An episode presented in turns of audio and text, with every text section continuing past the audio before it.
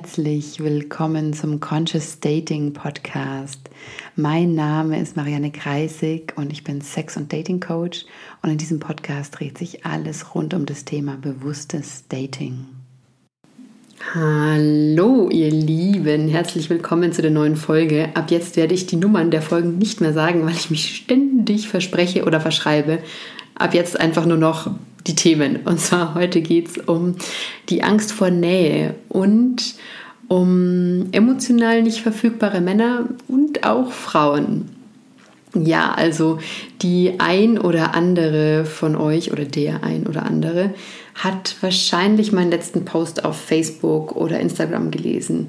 Da spreche ich über die Angst vor Nähe und zwar aus wirklich einer ja, ganz persönlichen Sicht. Also da habe ich ähm, ja die Hosen mal runtergelassen sozusagen und ähm, mal aus meinem eigenen Leben berichtet.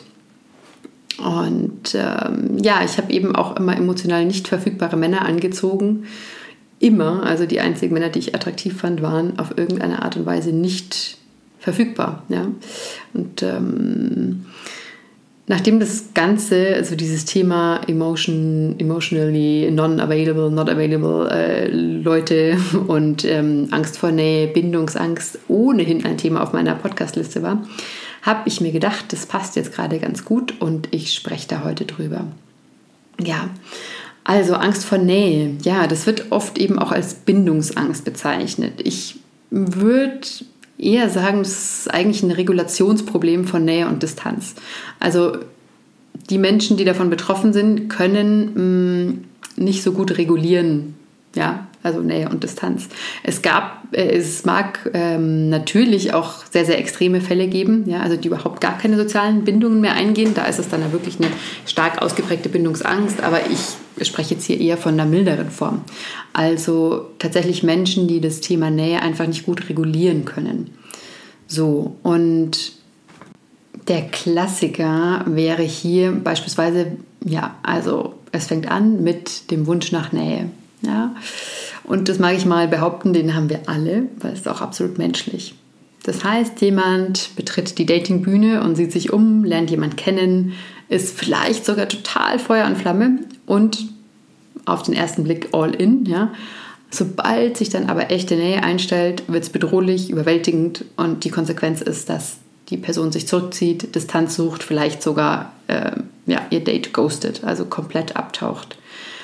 Warum? Ja, weil Distanz sich sicherer für diesen Menschen anfühlt. Ja, also paradoxerweise, obwohl man sich nach Nähe und Partnerschaft sehnt, kann es sein, dass man diese Nähe gar nicht aushält, weil man sie eben nicht gewohnt ist. Ja? Also wenn du zum Beispiel immer und immer wieder emotional nicht verfügbare Menschen anziehst, dann musst du dir eingestehen irgendwann und darüber klar werden, dass du selbst nicht emotional verfügbar bist. Also auch wenn du es auf einer Ebene willst, bist du das eben auf der anderen Seite einfach nicht. Ja, also dein Wunsch und dein Verhalten stimmen nicht überein. Das kann zum Beispiel bedeuten, dass du dich nie ganz zeigst auf einem Date, ja, und so den anderen immer ein bisschen auf Abstand hältst, damit er dir nicht zu nahe kommt, damit er dich nicht verletzen kann. Also es gibt da viele verschiedene Varianten, wie sich das ausdrücken kann. Und da kommen wir halt tatsächlich wieder auf das Thema Kindheit. Und ich habe dazu auch schon eine Podcast-Folge gemacht, also wie unsere Kindheit bzw. unser Bindungsstil unsere Partnerwahl beeinflusst. Und da habe ich über diese ganz klassischen Bindungstypen gesprochen, ja, also nach der klassischen Bindungstheorie und habe die vorgestellt. Aber ich habe da auch diese Einteilung von Stan Tetkin äh, vorgestellt, mit der ich persönlich jetzt lieber arbeite. Und Stan Tetkin unterscheidet drei verschiedene Bindungstypen, den Anker, Insel und Welle. Und ich mag die sehr viel lieber als diese klassischen äh, unsicher vermeidend, unsicher ambivalent, unsicher desorganisierte Bindung ähm, Bezeichnungen. Ich wiederhole das einfach nochmal kurz. Ja, was, was zeichnet denn die Typen nach Stan Tetkin aus? Also der Ankertyp, ja, die Stärken von dieser Person, sie ist selbstsicher, sie ist bereit, sich zu committen, das Leben mit jemandem zu teilen. Ähm, insgesamt ja, ausgeglichene, glückliche Menschen, die sich ja leicht einfach auch an momentane Bedürfnisse anpassen können. Die Inseltypen, Die sind eher unabhängig, selbstständig, die können sich super um sich selbst kümmern, sind produktiv, kreativ. Also insbesondere auch, wenn ihnen halt Raum gegeben wird. Ja, sind easygoing, so low maintenance. Ähm, aber die Schwächen ja, ist halt einfach ja, Angst vor zu viel Nähe, Angst beschuldigt zu werden, Angst, dass jemand in das eigene Leben eindringt, die Angst eingesperrt zu werden. Und dann gibt es noch die Welle. Mm, also Wellentypen sind eher so großzügig, die kümmern sich super gern um andere, sind glücklich, wenn sie mit anderen Menschen zusammen sind, ähm, sind oft in der Lage, beide Seiten von einer Medaille zu sehen. Und die Schwächen sind aber so die Angst, verlassen zu werden, die Angst vom Partner getrennt zu sein, sich unwohl zu fühlen, wenn sie zu lange alleine sind und das Gefühl, eine Last zu sein. Dir wird, wenn du jetzt ein bisschen mitdenkst, auffallen, dass das Insel und Welle auch sehr stark zusammengehören, dass das eigentlich auch nur wie zwei Seiten einer Medaille sind. Ja, weil eine, ein Inseltyp, der jetzt ähm, zum Beispiel Angst hat, dass jemand in das eigene Leben eindringt, ja, die Angst ist ja nicht so, also da, es gibt ja einen Grund für diese Angst, dass da jemand eindringt, ja. Und zwar, weil das wahrscheinlich halt in der hm, Kindheit passiert ist, ja, oder es einfach so überwältigend war, dass er damit nicht klarkommt. Das heißt, so diese Inselstrategie war seine Möglichkeit, sich davor zu schützen. Nichtsdestotrotz hat er natürlich, ähm, hat er natürlich die Sehnsucht, ja, mit jemand anderen ähm, zusammen zu sein und hat natürlich unter all dem schon auch die Angst, verlassen zu werden. Ja, es ist nicht so leicht zu sagen, okay, du bist dieser Typ oder du bist dieser Typ. Ja, es ist einfach Entwicklung, es ist ein Prozess. Oft je nachdem, in welcher Beziehung man ist, kommen auch verschiedene Tendenzen zum Vorschein. Also manchmal lebt man mehr ähm, sein Inseldasein, manchmal lebt man sehr, mehr sein Wellendasein, manchmal über die Zeit hinweg mit dem richtigen Partner wird man auch mehr zu einem Ankertypen. Ja? Nichtsdestotrotz sind solche Kategorisierungen und Konzepte hilfreich, solange wir die Konzepte benutzen und sie nicht uns benutzen.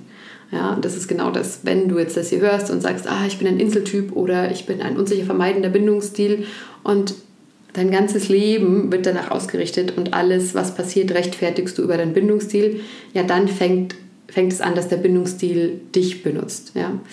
Ah, es sollte aber genau andersrum sein. Es sollte dir eher eine Hilfestellung sein, dein Leben leichter zu machen. Ja? Also indem du begreifst, ah, okay, ich habe die und die Tendenzen, kannst du auch schneller herausfinden, was hilft mir denn, jetzt neue Verhaltensweisen zu wählen, sodass ich ähm, ja rauskomme aus diesen alten Mustern. Und deshalb möchte ich heute eben anfangen, über den Inseltyp zu sprechen. Es wird dann noch eine andere Folge über den Wellentyp geben, also über diesen ähm, ängstlichen ähm, Bindungsstil.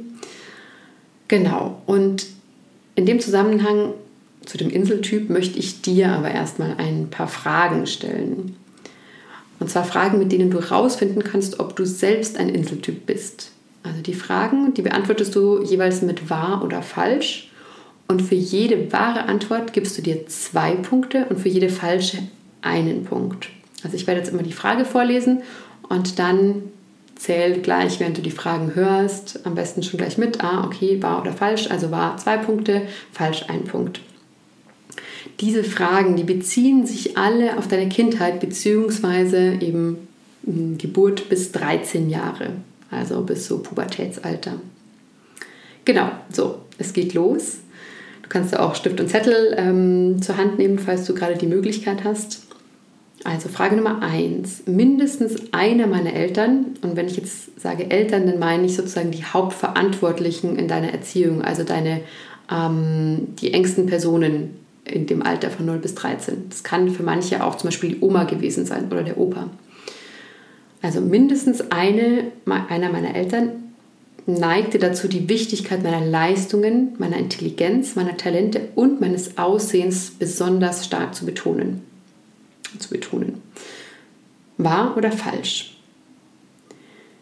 Mindestens einer meiner Eltern sprach oder äußerte sich abfällig über Abhängigkeit und Bedürftigkeit. Wahr oder falsch? Und macht dir auch klar, Abhängigkeit kann auch sowas sein wie beispielsweise ein Angestelltenverhältnis. Ja, also wenn vielleicht deine Eltern selbstständig waren und über die Abhängigkeit anderer Menschen von ihrem Chef gesprochen haben, könnte das auch, also kann, spielt das hier auch mit rein. Okay, nächste Frage. Mindestens einer meiner Eltern war eher kalt, abwertend und ablehnend in seiner Art. Wahr oder falsch? Wenn ich wütend wurde, gab mir mindestens einer meiner Eltern irgendwelche materiellen Dinge oder Geld anstelle von Aufmerksamkeit oder Zuneigung. Wahr oder falsch? Mindestens einer meiner Eltern tendierte dazu, sich zurückzuziehen, war nicht präsent, war unnahbar, auf irgendeine Art und Weise unverfügbar für mich. Wahr oder falsch? Mindestens einer meiner Eltern neigte dazu, in Gesprächen seine eigenen Bedürfnisse über unsere Bedürfnisse, also meine, also in der Beziehung, äh, zu stellen oder zeigte sich Intoleranz anderer oder gegensätzlicher Meinung zu mir. Wahr oder falsch? Also noch kurze Erklärung, damit ist gemeint, wenn einer deiner Elternteile sozusagen mehr an sich selbst gedacht hat und an die äh, Realisierung seiner eigenen Bedürfnisse, seiner, was weiß ich, Verwirklichung auf, ob es jetzt kreativer oder spiritueller oder welche immer Natur sein sollte, dann wäre das ein Indikator. Ja? Also die eigene Autonomie wurde betont.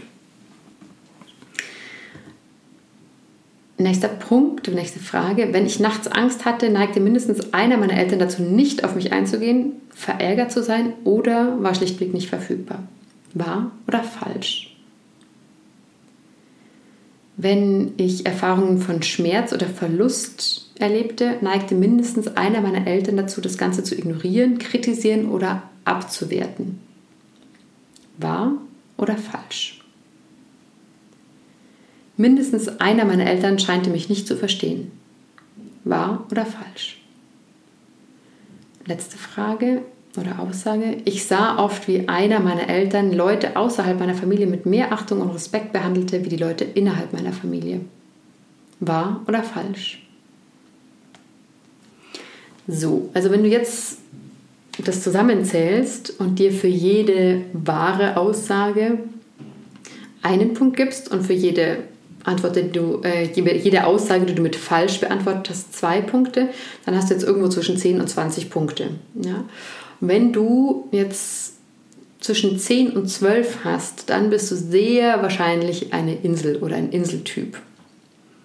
Also das bedeutet, wenn du die allermeisten dieser Aussagen mit wahr beantwortet hast. Es kann sehr gut sein, dass du zu vielen Punkten gar keine Erinnerungen hattest. Und das ist auch normal, weil wir dazu tendieren, negative Erlebnisse zu vergessen oder halt auch im Nachhinein kleiner zu machen. Insbesondere die aus unserer frühen Kindheit. Und deswegen noch ein paar weitere Anhaltspunkte. Also, ob du rausfinden kannst, ja, dass du vielleicht eine Insel äh, bist oder ein Inseltyp, weil wir werden das oft, ähm, weil unsere Eltern das auch sind. Sprich, wenn deine Eltern mehr in ihr eigenes Leben involviert waren und nicht so viel Interesse an dir gezeigt haben, oder mh, hm, oft halten sich auch Inseleltern zurück, ihre Emotionen zu zeigen. Also entweder insgesamt oder ganz spezifisch ähm, so Gefühle wie Traurigkeit, Scham, also in Anführungszeichen negative Gefühle. Sprich, also es werden nur die positiven Gefühle befürwortet und ausgedrückt und die anderen abgelehnt. Und die Inselkinder, die nehmen das natürlich sehr schnell auf ja, und setzen den Fokus in der Folge auch ganz stark auf die eigene Autonomie, auf die Selbstständigkeit. Und die betrachten Abhängigkeiten jeglicher Art als schlecht. Ja, also Inselkinder mögen auch total glücklich erscheinen, weil sie sich halt einfach sehr gut angepasst haben ja, mit ihrer Strategie. Nur innerlich sind sie halt oft zerrissen, zerbrechlich, weil sie halt gar nicht genau wissen, wie sie dann mit diesen stressigen Gedanken, Gefühlen, Erfahrungen umgehen sollen weil sie sich auch nicht trauen, das zu teilen, weil sie ja abgelehnt wurden.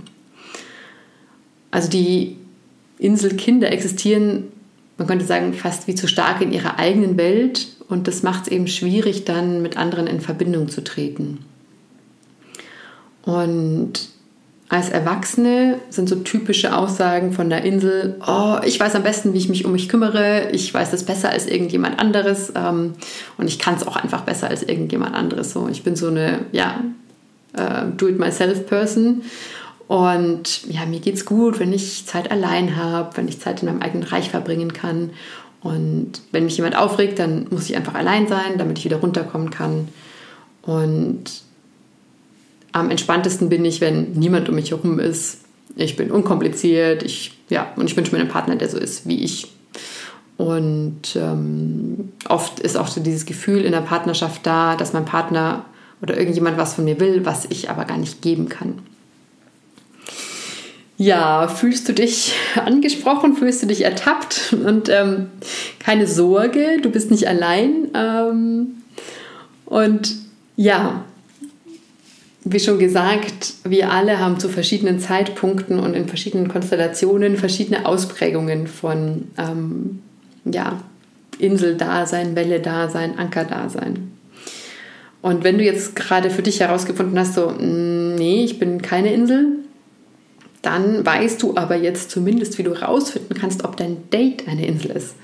Ja? Also all diese Punkte, die jetzt in diesen Aussagen auf die Vergangenheit zurückgedeutet haben. Sowas wie die Wichtigkeit von Performance und Leistung in der Familie, vage Kindheitserinnerungen, einer der Eltern war vielleicht abwesend, ähm, Bedürftigkeit wurde schlecht gemacht. Ja, dann sind das so Hinweise darauf. Nichtsdestotrotz Achtung, nicht zu viel hinein zu interpretieren, weil äh, ich kenne das aus wirklich direkt meiner eigenen Familie. Ähm, meine Schwester und ich, wir sind in den gleichen, sozusagen, ja, in der gleichen Familie groß geworden und wir haben einen komplett anderen Bindungsstil entwickelt. Also nur weil jemand im Außen, weil bestimmte Faktoren gegeben waren, heißt nicht, dass er dann äh, unbedingt diesen einen Bindungsstil entwickeln muss. Ja. Genau, aber das sind jetzt äh, Punkte aus der Vergangenheit, also wo du schon ein bisschen raushören kannst bei einem Date, so ist es eine Insel oder ist es nicht? Und du auch für dich selber schauen kannst, bin ich eine Insel oder bin ich es nicht? Und bei einem Date selber, also sozusagen in der Gegenwart, gibt es auch ein paar Anhaltspunkte. Und zwar um herauszufinden, ob jetzt dein Date beispielsweise eine Insel ist, kannst du dich einfach fragen, ja, ist mein Date zurückhaltend, was Zuneigung zeigen und ausdrücken anbelangt? Also sprich Komplimente oder auch mal eine Berührung, ähm, eine Umarmung. Ist mein Date zurückhaltend, über sich selbst zu sprechen? Ist mein Date schüchtern? Macht mein Date gern Sachen alleine, ohne sich einsam zu fühlen? So achtet mein Date gut auf sich selbst? Also wie sieht es aus mit Self-Care? denkt mein Date erst an meine Bedürfnisse oder an seine Bedürfnisse? Hm, vermeidet mein Date Konflikte? Drückt mein Partner, äh, mein, nicht mein Partner, mein Date äh, vielleicht nur positive Gefühle aus und ja, negiert so ein bisschen die überhaupt negative Gefühle zu haben?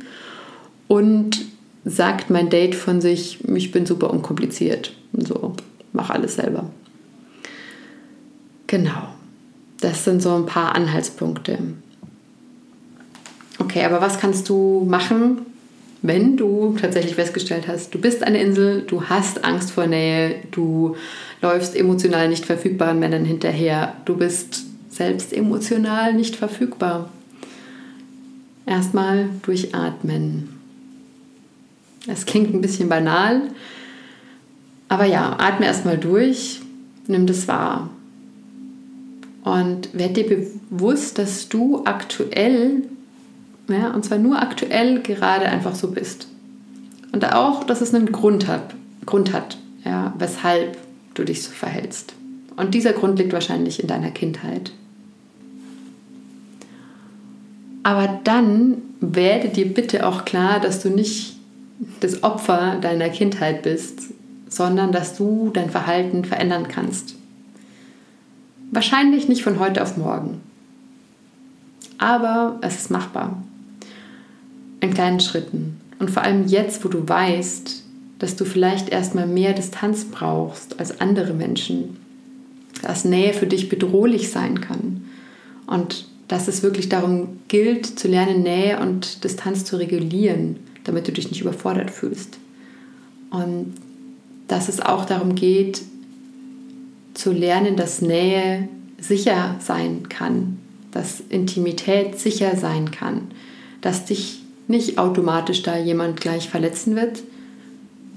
Also es ist wirklich ein sich selbst besser kennenlernen, mit sich selbst ehrlicher sein und ja, dir bewusst zu werden, dass du ein Bedürfnis hast nach, hm, nach Distanz oder beziehungsweise nach Raum, dass du aber auch lernst, das zu kommunizieren und dann Stück für Stück eben auch lernst, ja, diese Nähe zuzulassen.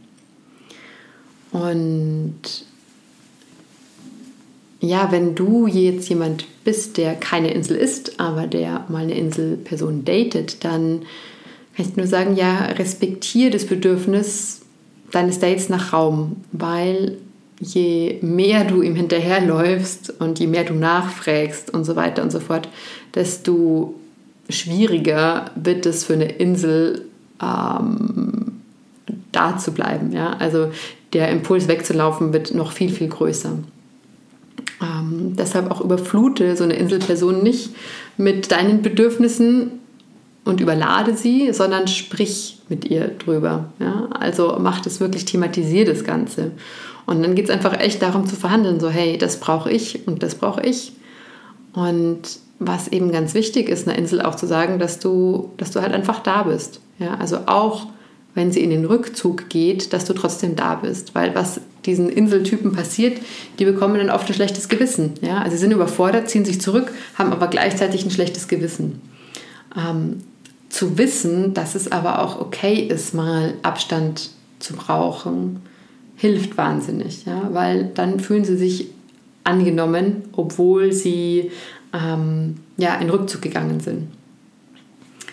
Und es verhält sich dann auch ähnlich mit Bedürftigkeit. Also wenn du dich zu bedürftig zeigst gegenüber einer Inselperson und zu fordernd, dann wird das die Person wahrscheinlich auch ja, ähm, zum Weglaufen bewegen, weil die Inselpersonen, die wollen ja alles unkompliziert und sich nicht unbedingt um jemanden kümmern wollen. Also ich sag mal im ersten, ja, wenn es extrem ausgeprägt ist, das ist natürlich alles erlernbar. Es braucht halt einfach Zeit.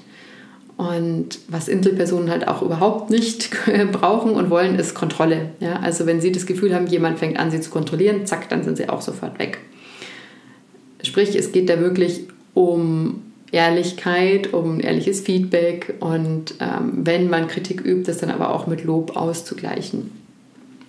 Also es ist wirklich eine sehr subtile, ähm, in Anführungszeichen, Arbeit, wenn man sich in diese verschiedenen Typen hineinbewegt. Und je tiefer du dich damit beschäftigen wirst, desto mehr wirst du eben auch merken, dass das nicht so scharf trennbar ist und dass wir eben alle, wie schon gesagt in dieser Folge, hin und her pendeln zwischen verschiedenen Typen, zwischen Nähe und Distanz.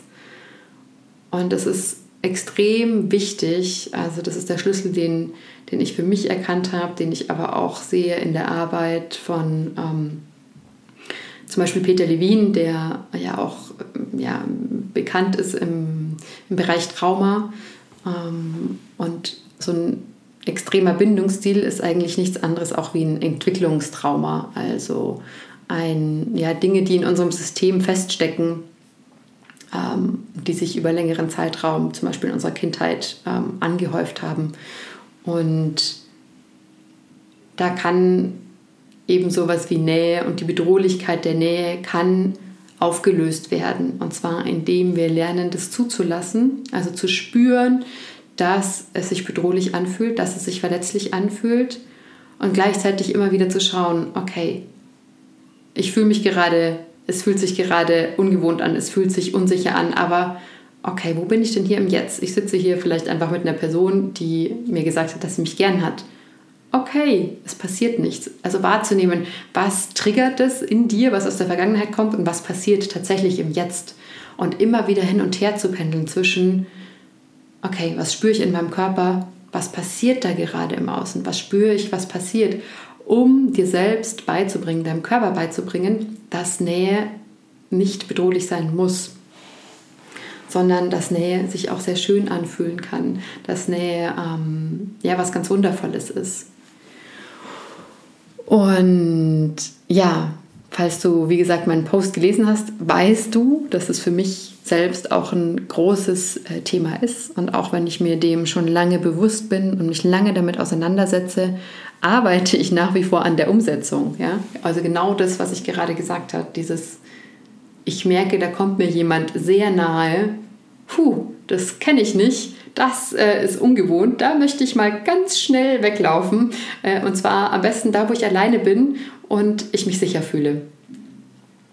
Aber dann zu merken, so, hey, Moment mal, ich sitze jetzt hier einfach einem Menschen gegenüber, der mir in die Augen schaut und der präsent ist mit mir, der mir nichts Böses will. Spüren, wahrnehmen, was macht mein Körper, was machen meine Gedanken, immer wieder abgleichen, was passiert im Außen, was passiert in mir drin, zu schauen, zu trennen, was sind Triggerpunkte und was, was passiert gerade wirklich. Ja, also heute eine mal deepere Folge nach den letzten beiden zum Thema äh, Spiele und Dating in Corona-Pandemie-Zeiten. Aber auch das ist mir ein wichtiges Anliegen und ähm, auch ein wichtiger Bestandteil meiner Arbeit. Also falls du Interesse hast, da noch tiefer reinzublicken und falls du das Gefühl hast, so, oh, ich glaube, ich bin eine Insel und ich weiß gar nicht, wie ich Nähe zulassen kann, ähm, dann melde dich bei mir. Ich habe aktuell zwei freie Coachingplätze zu vergeben. Schreib mir einfach eine Nachricht und wenn du diese Podcast-Folge jetzt hier gehört hast und du denkst so, ha, da ist jemand in meinem Bekanntenkreis und der oder die ist Single und ich habe total das Gefühl, dass die oder der eigentlich extreme Angst vor Nähe hat, obwohl er sich eine Beziehung wünscht, dann schick doch mal diese Folge weiter. Ich würde mich freuen, wenn du mir hilfst, so diese ganze Arbeit bekannter zu machen und auch die, die Bewusstheit oder die ähm, Aufmerksamkeit mehr auf diese Themen gelenkt wird. Und dass es auch normaler wird zu sagen, so hey, ich habe Angst vor Nähe. Weil ganz ehrlich, wir alle haben das irgendwo, ja. Und das ist auch nichts Schlimmes. Und das macht uns ja auch menschlich.